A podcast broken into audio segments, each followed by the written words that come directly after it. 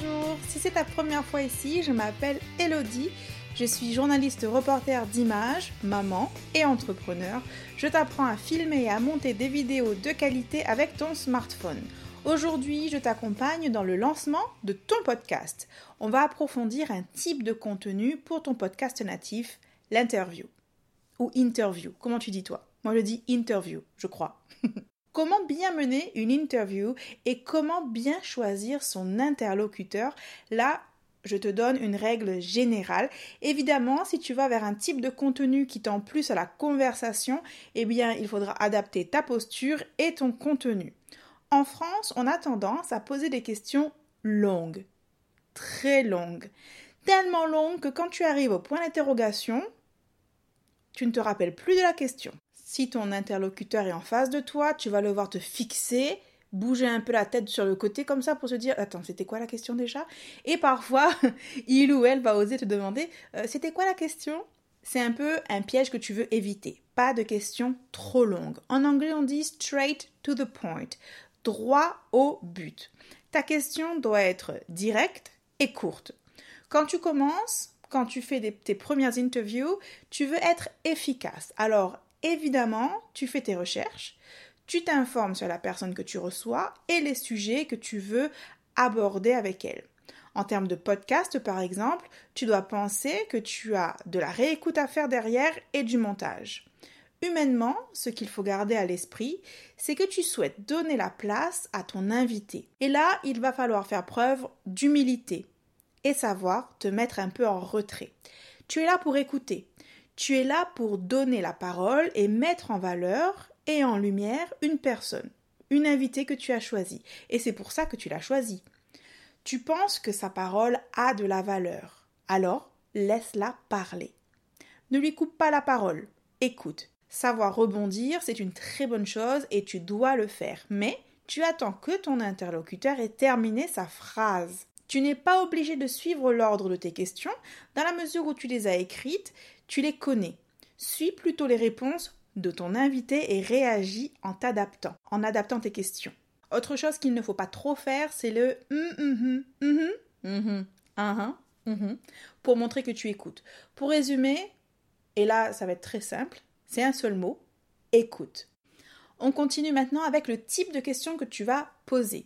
Est-ce que tu connais la différence entre une question fermée et une question ouverte? Une question fermée, c'est une question à laquelle on peut te répondre par oui ou par non. On va éviter ce genre de questions. À l'opposé, tu as les questions ouvertes. Avec une question ouverte, ton invité va devoir puiser dans ses connaissances et dans ses émotions, organiser ses idées, puis faire une phrase pour te répondre. En termes de contenu, c'est beaucoup plus intéressant pour toi, parce que tu auras des réponses élaborées. Au lieu de dire Est-ce que tu aimes le repas? Tu peux dire Qu'est-ce que tu préfères dans ce repas? Ou Comment trouves-tu ce repas? Trouves-tu? Comment trouves-tu ce repas? En partant déjà de ce point-là, tu vas pouvoir repenser et réécrire tes questions. Oriente-toi davantage vers les questions avec des pourquoi et des comment. Ou alors tu peux demander à ton invité de décrire telle ou telle chose, ou de te donner son opinion sur un sujet ou sur un autre. Il y a des personnes qui vont spontanément te faire des phrases même à une question fermée. Et là, tu as de la chance, tu es tombé sur un super invité. D'ailleurs, c'est la suite de cet épisode, bien choisir ton invité. Pour tes débuts, tu vas choisir une personnalité un peu haute en couleur, une personne qui a un bon débit de parole, qui a un langage un peu imagé, quelqu'un qui est amoureux ou amoureuse du sujet dont vous allez parler, ou quelqu'un qui a une histoire très forte et que tu vas amener à se confier. Bien choisir ton invité, c'est aussi la clé d'un épisode, d'un reportage, bref, d'un contenu réussi. Et là encore, il faudra faire preuve d'humilité et être reconnaissant ou reconnaissante pour ce partage et ce temps qu'on t'accorde. Tout pour ton invité, pour rassurer ton invité, pour le mettre en confiance, vraiment montrer que tu crées un espace de parole sécurisant où tu vas être à l'écoute. J'insiste vraiment sur le fait d'écouter. C'est la clé de tout. Ici, si tu crées un podcast et si tu aimes entendre ta voix et que tu, tu, tu interromps souvent ton invité, tu parles souvent à la place de ton invité, du coup, tu fais un podcast où tu parles tout seul ou toute seule. Mais n'invite pas quelqu'un, ne dérange pas quelqu'un pour ensuite l'empêcher de parler. Je fais encore une parenthèse là-dessus, mais C'est super, vraiment super important. Si tu invites quelqu'un, laisse cette personne Quand tu l'interromps, tu casses le dynamisme d'une idée ou d'une phrase. Et quand tu coupes la parole à ton invité, tu inverses les rôles. Et c'est lui qui se met à t'écouter et parfois te poser des questions. Une fois que tu as choisi ton invité, qu'il ou elle accepte de te parler, assure-toi de choisir un cadre propice à vos échanges. Alors je sais que parfois, en tout cas, je vais dire souvent, parce que dans les, derniers podcasts que j'ai écoutés, les, podcasts d'entretien que j'ai écoutés, euh, la plupart étaient enregistrés à distance. Et ça, c'est une autre organisation. Tu peux me poser la question là-dessus si ça t'intéresse pour un rendez-vous en tête à tête. Je pense que c'est le mieux, ça reste le mieux. Si tu veux interroger quelqu'un, poser des questions, c'est mieux d'avoir cette personne en face de toi. L'échange ne sera pas du tout le même. Choisis un lieu peu bruyant qui va favoriser un échange authentique. Je te donne un exemple. Si tu as une conversation avec une femme qui a été victime de violences dans son enfance ou dans sa vie adulte, où est-ce que tu vas enregistrer ton podcast? Où est-ce que tu vas dire à cette femme, ben viens avec moi, euh, ici on va être bien, on va pouvoir discuter toutes les deux, tu es en sécurité, ta parole sera en sécurité. Tu vas l'amener dans un restaurant? Tu vas l'amener dans un café où il y a du monde qui passe, où c'est bruyant? Où est-ce que tu vas faire ça? Parce que là, c'est vraiment un échange qui va être de l'ordre de l'intime. C'est une confession le mieux, c'est que ton invité soit dans un lieu où il ou elle, enfin elle dans cet exemple, va se sentir à l'aise et en sécurité. Je pense que c'est vraiment très important de réfléchir à cet aspect-là aussi. Du coup, pour ton, pour ton podcast où tu vas recevoir quelqu'un, où tu vas poser des questions à une invitée ou à un invité, tu dois réfléchir à l'écriture de tes questions. Tu vas éviter les questions fermées et favoriser les questions ouvertes. Tu vas aussi être dans une posture où tu vas être à l'écoute.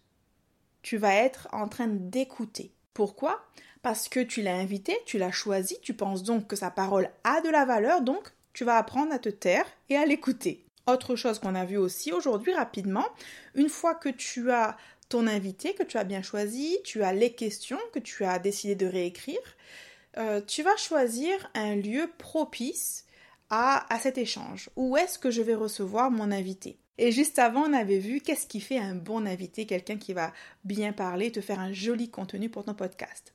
Je vais en rester là pour aujourd'hui et je vais te poser une question pour euh, accompagner la réflexion sur euh, le lancement de ton podcast.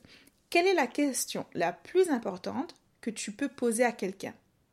C'est une question très simple, mais qu'on oublie parfois. Je t'en parlerai peut-être la prochaine fois si ça t'intéresse. Si euh, tu décides, si tu as la réponse et si tu veux en discuter avec moi, tu peux m'envoyer un message.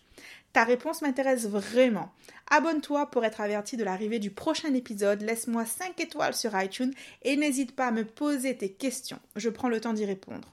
Si tu veux aller plus loin, si tu veux gagner du temps et avoir accès à tout ce que je sais en termes de création de contenu, d'écriture et de création de podcasts, je propose un accompagnement dans la création de podcasts. Cet accompagnement se présente sous forme de séances de consultation qui vont durer une heure ou une heure trente et qui peuvent s'étaler sur un mois ou plusieurs mois. C'est à toi de choisir la formule qui te convient le mieux. Ces séances sont réservées aux podcasteurs et futurs créateurs de podcasts natifs qui souhaitent se lancer ou qui sont bloqués par l'écriture ou par la technique. Comment faire mon montage? Comment mon montage? Qu'est-ce que j'ai dit? En fait, moi je suis réunionnaise, mais j'ai un mélange d'accent du sud et du. Attends, non, c'est pas possible. Comment faire mon montage? Ou alors euh, comment partager mon contenu? Comment bien choisir un invité? Comment écrire mes questions? Tiens, ou alors tu sais, tu peux réserver une heure avec moi et me parler aussi de toutes les idées que tu as et que tu ne sais pas trop comment euh, organiser. Ou alors tu peux avoir des questions sur euh, j'ai tel invité, c'est une invitée qui m'impressionne, j'ai peur de me rater, est-ce qu'on peut revoir ensemble les questions? Ou alors me dire je veux faire du podcast, comment je commence, par où je commence, je peux t'accompagner dans tout ça. Et je souhaite vraiment qu'on prenne le temps de travailler ensemble sur une séance ou sur plusieurs heures pour accompagner, pour t'accompagner et pour accélérer ton projet et booster tes compétences. J'espère que tu vas bien et que tes projets avancent. Retrouve-moi sur Instagram, Elodie-du-bas naturellement-du-bas happy ou sur Facebook. Sur LinkedIn, tu cherches Elodie Escande. À bientôt!